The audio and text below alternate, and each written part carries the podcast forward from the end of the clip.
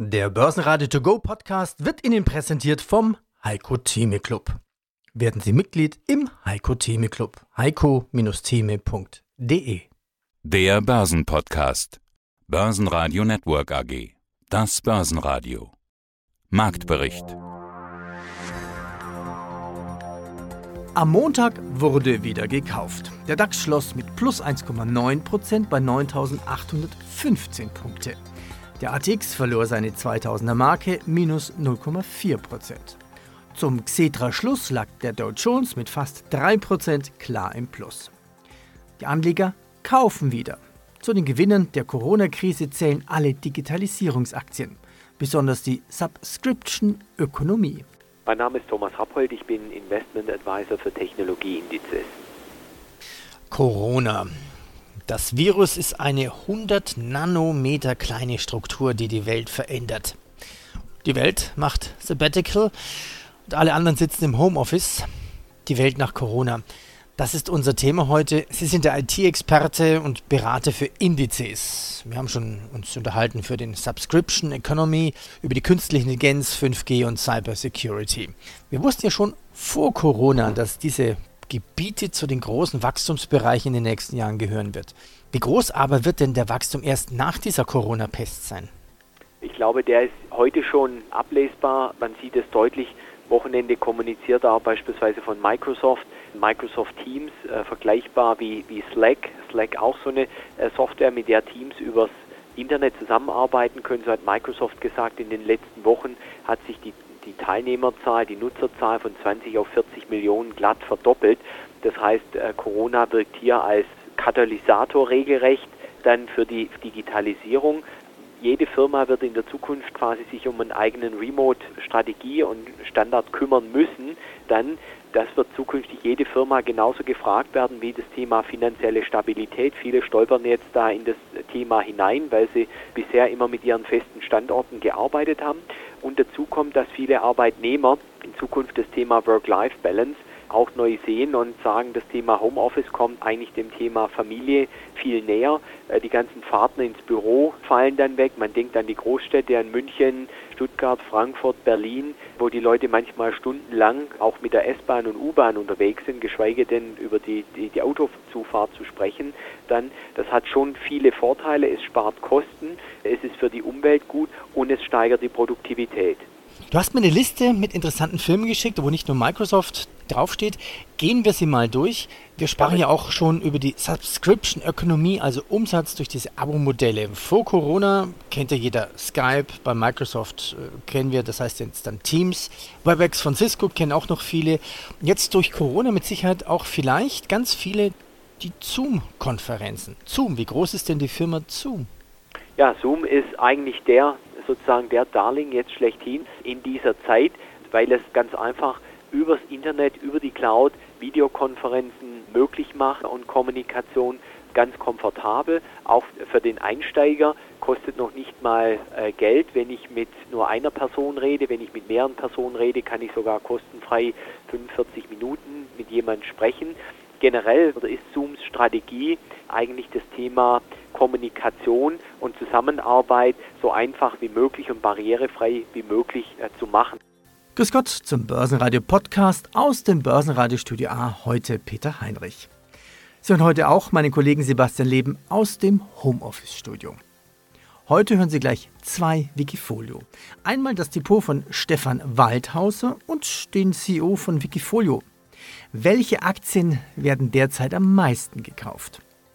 Wie schon soeben gehört, Thomas Rappold zu den Corona-Gewinnern-Aktien, zudem die Vorstände von Biotest, Basler und Indus.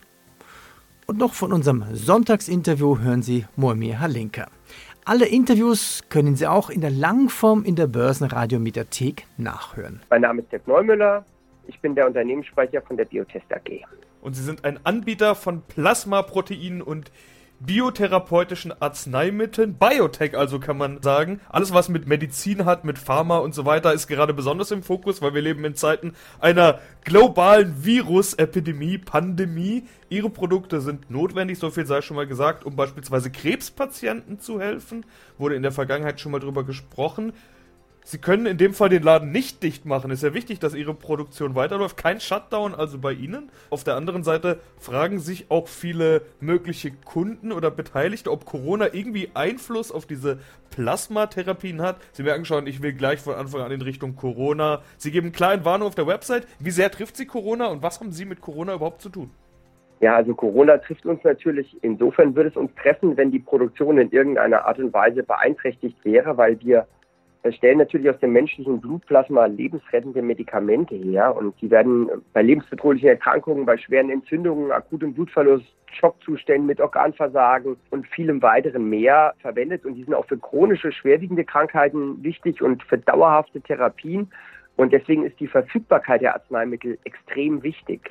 Also wir haben zwei offene Flanken, wenn Sie so wollen. Zum einen, dass die Spender kommen und reichlich weiter spenden, um diese Medikamente herzustellen. Und zum anderen ist es so, dass die Produktion natürlich weiterlaufen muss. Das ist ein ganz, ganz wichtiger Punkt für uns. Und da haben wir natürlich alle möglichen Maßnahmen getroffen, um uns da so aufzustellen, dass wir da die weitere Produktion und die Versorgung der Patienten gewährleisten können. Helfen diese Medikamente auch bei Corona-Erscheinungen, bei Corona-Symptomen? Gibt es da Forschungen oder Nachfragen zu? Es ist natürlich grundsätzlich möglich, dass wenn Patienten oder nicht wenn Patienten, wenn ehemalige Patienten, also Rekonvaleszente, die Corona-Erkrankung hinter sich haben, könnte man theoretisch aus dem Plasma dieser wieder gesunden Spender die Antikörper entnehmen und daraus ein Präparat erstellen und das dann wiederum verwenden, um Corona-Patienten zu versorgen damit. Weil die würden ja dann die Antikörper von, sag ich mal, 1000 Rekonvaleszenten bekommen, dann wäre die Hoffnung natürlich groß, dass diese Antikörper diesen Patienten helfen würden, die Krankheit zu überstehen. Fairerweise ist es aber so, dass das noch ein bisschen Zeit dauert, weil wir brauchen natürlich erstmal eine hohe Zahl an Rekonvaleszenten, die auch noch bereit sind zur Plasmaspende. Und ähm, wir müssten erstmal dann ein Screening-Modell aufbauen, um diese Spender mit den hohen Corona-Titern im Plasma rauszufinden und dann daraus das Präparat zu machen. Das ist leider etwas zeitintensiv, aber theoretisch wäre das eine tolle Möglichkeit. Ja, hallo, mein Name ist Andreas Kern. Ich bin Gründer und Vorstand von wikifolio.com. Wir betreiben diese Plattform seit 2012 in Deutschland und ich bin seit Anfang an logischerweise als Gründer voll dabei. Was gehört denn noch zu den meistgehandelten Aktien derzeit bei Wikifolio? Also wir bereiten ja gerade ein neues Format vor. Also die meist gehandelten Aktien nach Volumen gibt es eh laufend im Blog. Das ist schon recht spannend. Aber wir haben ja durch unsere Daten nochmals viel bessere Möglichkeiten als die Börse, weil ich weiß ja auch, welche Art von Trader ist aktiv, geht in eine Richtung, was für ein Style hat er. Das wir können viel mehr Infos noch rausziehen, als es eine, eine Börse kann. Weil wenn ich nur aufs Volumen schaue, kann unter Umständen ein einzelner Trader, der eine Aktie kurzfrist tradet, das Volumen massiv bewegen. Und das ist ganz eine andere Aussage, wenn ich im Vergleich dazu mir anschaue, wer ist Buy and Hold und geht entsprechend langfristig rein.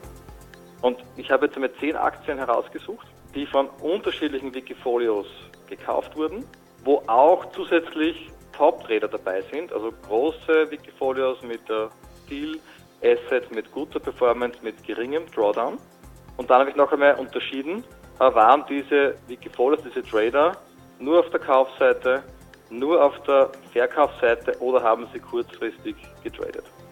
Und da sticht eigentlich wenig überraschend eine Aktie hervor, nämlich die Amazon-Aktie, die ja sowieso jetzt äh, beschrieben wird als größter Krisengewinner. Äh, da haben über 800 Trader Amazon in den letzten Wochen getradet davon ca. 240 kurzfristig hin und her getradet, aber 500 waren auf der Kaufseite, nur auf der Kaufseite und ein paar ganz wenige auf der Verkaufsseite, also 80% Kaufüberhang.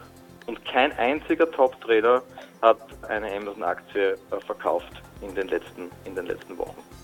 Dicht dran ist dann weiterhin sind die restlichen aus der Fangruppe, also Facebook, Netflix und äh, Google und auch Alibaba.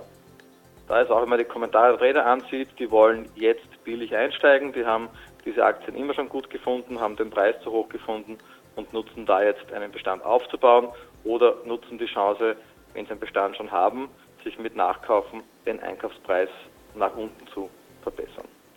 Dann kommt aus Deutschland HelloFresh, wobei da das Bild nicht ganz so klar ist. Wir haben auch 127, die nur auf der Kaufseite sind und nur 54 Trader, die auf der Verkaufsseite sind. Aber es sind auch einige Top-Trader auf der Verkaufsseite dabei und ein sehr großer Anteil von Leuten, die nur kurzfristig äh, traden. Also da ist das Signal durchaus vorhanden, aber, aber nicht so deutlich. Und dann haben wir noch zwei weitere Gruppen. Zum einen nochmals ein Fokus im Bereich Kommunikation. Cisco, Zoom, äh, TeamViewer sind da die herausragenden. Und äh, last but not least Gilead, ein Biotech-Unternehmen, das ein Corona-Mittel in der Pipeline hat. Da haben wir auch äh, ca. 80 Prozent äh, Kaufüberhang. Was gab's sonst noch? Immer mehr Firmen streichen aus Vorsicht die Dividende. Ausverkauf bei MTU und Airbus. MTU minus 8,5%, Airbus minus 11%. Der weltweite Luftverkehr werde fast 40% sinken. Gute Nachricht von Siemens. Siemens sagt, wir werden unsere Lieferanten bezahlen und erwarten von unseren Kunden auch, dass sie uns bezahlen. Aktie plus 3%. Keine Einsicht von Adidas. Ein dreifach zugesagtes Interview zur Mietzahlungsverweigerung wurde dann doch abgesagt. Wir bleiben dran. Guten Tag, mein Name ist Johannes Schmidt. Ich bin der Vorstandsvorsitzende der Indus Holding AG. Und Indus ist eine Industrieholding, Bau und Infrastruktur, Maschinen- und Anlagenbau, Medizin, Metalltechnik und schließlich Automotive. Alles Branchen, bei denen die aktuelle Corona-Krise zu spüren ist oder zumindest zu spüren sein wird. Dazu äußern Sie sich ja auch jetzt in Ihren aktuellen Jahreszahlen in der Pressemeldung. Da heißt es, wir arbeiten intensiv daran, die Auswirkungen der Corona-Krise auf die Indus-Gruppe zu begrenzen. Wie groß sind denn diese Auswirkungen und was können Sie tun? Die Hauptversammlung wurde verschoben, okay, aber das ist ja nur ein kleiner Teil. Was tun Sie? Gut, ganz konkret geht es jetzt in dieser ersten Phase natürlich erstmal darum, als Holding unsere Beteiligungen bestmöglich zu begleiten in dieser schwierigen Zeit. Was tun wir konkret oder was tun unsere Beteiligungen konkret? Zuallererst geht es natürlich da mal auch um konkrete Einführung von Hygienemaßnahmen. Es geht um den Schutz der Mitarbeiter so gut wie es irgend möglich ist.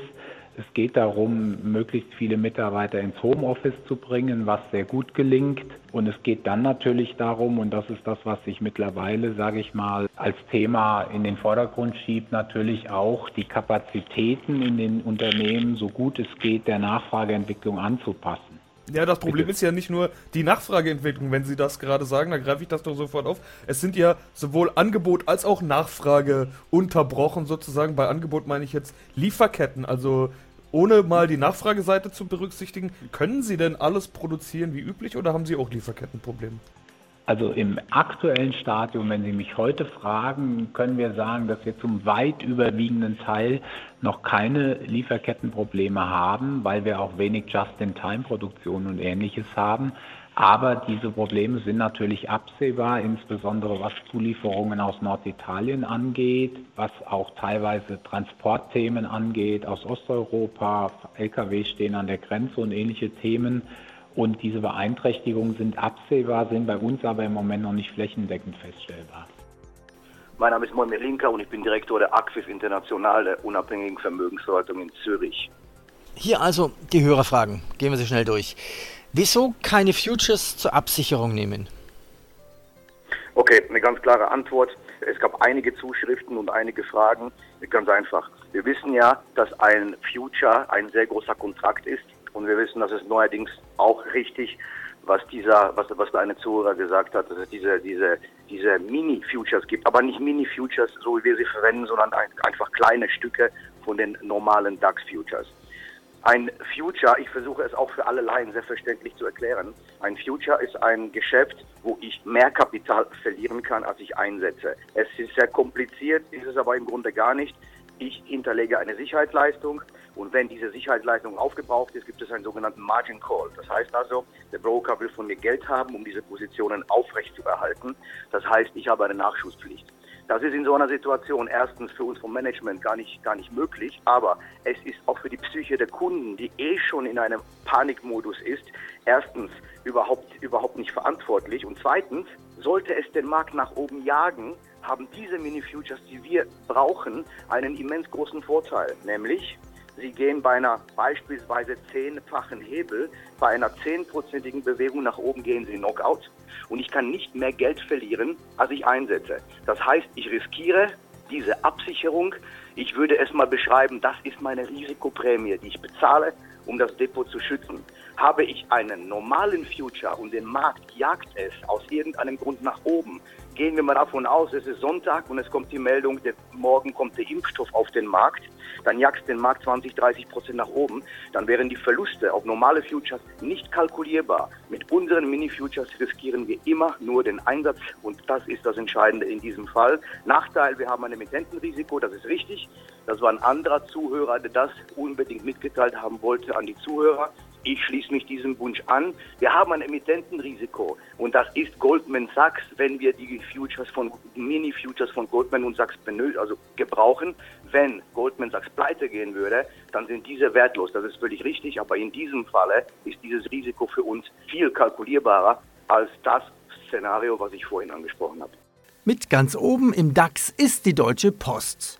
Nach dem Postnotfallplan Betrieb Covid-19. Die Aktie fast 9% plus. Fresenius und FMC verschieben die Hauptversammlungen. Bayer wird die erste Online-HV durchführen. Und die Ratingagentur Fitch stuft das Rating für Großbritannien herunter. Schönen guten Morgen, mein Name ist Hardy Mehl. Ich arbeite bei der Basler AG und bin dort im Vorstand verantwortlich für Finanzen, Administration und Produktion und sie stellen Industriekameras her. Die Märkte dafür sind ja nicht nur Industrie, wie man es klassisch kennt, sondern eben auch Verkehr und Medizin, haben wir in der Vergangenheit schon drüber gesprochen. Sie hatten vor allen Dingen Medizintechnik in unserem letzten Gespräch hervorgehoben, Laboranalysegeräte. Im Industriebereich sind es natürlich Industrie 4.0 und ähnliches. Wir leben jetzt in einer Zeit, in der eine Viruspandemie die Weltwirtschaft mehr oder weniger lahmlegt. Wenn ich Industrie höre, dann denke ich erstmal, oh, da werden sie jetzt richtig hart getroffen. Aber auf der anderen Seite soll genau Automatisierung und Industrie 4.0 einer der großen Gewinner der Krise sein, möglicherweise. Und die Medizintechnik ja sowieso. Frage ich also mal ganz generell, wie sehr sehen Sie sich betroffen von dieser Corona-Krise? Also wir sehen uns aktuell jetzt im ersten Quartal noch nicht so stark betroffen. Wir sind ja auch, neben dem, was Sie gesagt haben, nicht nur in unterschiedlichen Industrien tätig, sondern sehr weit internationalisiert mit 50 Prozent des Umsatzes in Asien und ungefähr 50 Prozent in Nordamerika und Europa zusammen. Insofern ist es so, dass wir aktuell eine Situation haben, in der wir in den ersten Monaten einen Nachfragerückgang in China gesehen haben die anderen Märkte aber alle stabil waren und wir jetzt aktuell eigentlich in der Situation sind, wo wir in den Regionen Europa, Nordamerika erwarten, dass die Nachfrage temporär zurückgeht sich aber wiederum China aktuell wieder erholt. Das heißt, wir können da ganz gut ausbalancieren aktuell. Wir gehen allerdings davon aus, dass durchaus durch den äh, pandemischen Verlauf, den wir jetzt leider sehen, bei dem Coronavirus dazu führt, ähm, dass wir in den folgenden Quartalen durchaus mit Nachfragerückgang zu rechnen haben. Unterm Strich sehen wir dennoch das ganze Thema temporär für uns als Beeinflussung, weil es nicht, ich sag mal, den grundlegenden Trend zu mehr Bildverarbeitung insbesondere auch außerhalb der Fabrik einbremsen wird. Eventuell wird sich sogar das eine oder andere beschleunigen, ganz sicher im Thema Digitalisierung, im Thema Medizintechnik, im Thema Logistik, also online Handel. Dort sehen wir, sag mal, mittelfristig eher positive Einflüsse. Für die nächsten Quartale rechnen wir allerdings schon, dass wir da auch mit Rückgang in unserer Nachfrage zu rechnen haben, wobei es jetzt im Q1, wie ich sagte, noch einigermaßen stabil war. Ja, hallo, mein Name ist Stefan Waldhauser, auf der Wikifolio-Plattform bekannt als STW Börse. Hallo Stefan, schön dich wieder im Gespräch zu haben. Wir kennen uns jetzt ja schon eine Zeit lang und viele Hörer kennen dich auch aus unseren Interviews zu eurem Digital Leaders Fund. Heute sprechen wir aber über deine Wikifolio-Strategie. Haben wir auch schon ein paar Mal gemacht. Da gibt es ja durchaus Überschneidungen. Du machst nämlich in deinem Wikifolio High-Tech Stockpicking. Tech-Werte also im Fokus. Allerdings reine Tech-Werte und eben nicht wie beim Digital Leaders Fund, wo es ja um Digital Leaders geht, wie schon gesagt, sondern da bist du rein auf Tech-Werte aus und hast auch schon mal gesagt, vielleicht auch ein bisschen mutiger als ihr es in eurem Fonds jetzt sein würdet. Äh, das sieht man dann oft an deiner Performance. Die war nämlich immer deutlich stark im Plus. Jetzt kommt der Crash und auf Jahresbasis stehen da plötzlich 7% Minus. Stefan, wie sehr tut dir das weh? Ja, ich würde sagen, das gehört dazu. 7% Minus auf Jahresfrist. Das hört sich nicht besonders dramatisch an, angesichts der Tatsache, dass wir wirklich einen Crash gesehen haben. Seit Jahresanfang sind es minus 13 Prozent jetzt. Das klingt auch noch nicht so dramatisch, aber wenn man sich natürlich überlegt, was die letzten Wochen passiert ist seit dem All-Time-High, da hatten wir einen maximalen Drawdown von 36 Prozent, auch bei mir im Wikifolio. Das tat dann schon tatsächlich richtig weh. Tröstlich ist nur, dass es in so einem Crash dann eigentlich immer das gleiche Spiel ist. Die Aktien werden alle gleich nach unten gerissen. Hightech-Werte sogar noch mehr, einfach weil diese Werte volatiler sind aber alleine in technischen Erholungen gibt es dann immer wieder die sogenannte Bärenmarkt-Rally, die haben wir letzte Woche gesehen, als mein Wikifolio dann wieder über 20 Prozent nach oben gegangen ist, sodass es sich jetzt eben mit minus 13 Prozent seit Jahresbeginn nicht mehr so dramatisch darstellt. Aber es hat schon wehgetan.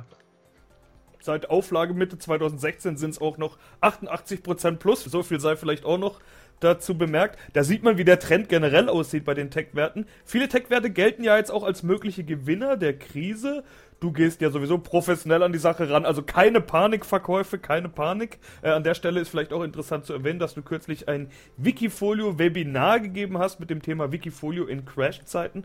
500 Zuschauer wollten wissen, wie du vorgehst. Denkst du, die Performance sieht bald wieder anders aus? Ich weiß nicht, wie genau wie du das meinst. Wenn ich auf Performance schaue, ist eigentlich nur eine einzige Kennzahl für mich relevant und das ist die durchschnittliche Performance pro Jahr im Vergleich zum Index, im Vergleich zum Gesamtmarkt. Und da liege ich jetzt momentan 18,3 Prozent seit Beginn in 2016 pro Jahr im Plus. Das ist deutlich mehr als die Nasdaq oder alle anderen Aktienmärkte und damit bin ich zufrieden.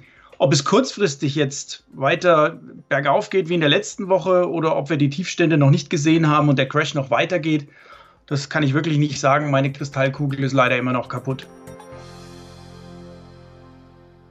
Börsenradio Network AG Marktbericht. Der Börsenradio To Go Podcast wurde Ihnen präsentiert vom Heiko Theme Club. Werden Sie Mitglied im Heiko Theme Club. heiko-theme.de